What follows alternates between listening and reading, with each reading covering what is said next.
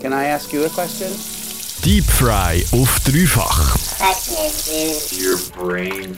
Deine tiefen Lebensfragen beantwortet jeden Freitag in der Stoßzeit.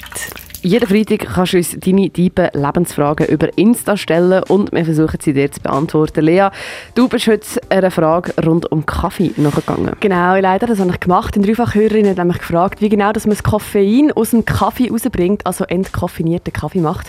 Gute Frage, habe ich nämlich auch nicht gewusst und darum bin ich es nachlesen. Es gibt nämlich verschiedene Verfahren, um das Koffein aus dem Kaffee rauszuholen.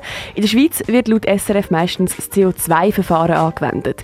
Die Kaffeebohnen kommen in so einen Edelstahl-Tank, wo man nachher ein gasförmiges CO2 reinpumpt, das das Koffein auslöst. Es müssen aber so bestimmte Umstände herrschen, damit das Koffein gelöst wird, beziehungsweise das CO2 als Lösungsmittel kann, äh, fungieren Es braucht zum Beispiel einen Druck von bis zu 300 Bar und die Temperatur muss so ungefähr um die 80 Grad herum sein, damit das CO2 Koffein kann lösen kann. Wenn der Prozess nachher fertig ist, lässt man das CO2 einfach wieder kondensieren und man kann es wieder verwenden.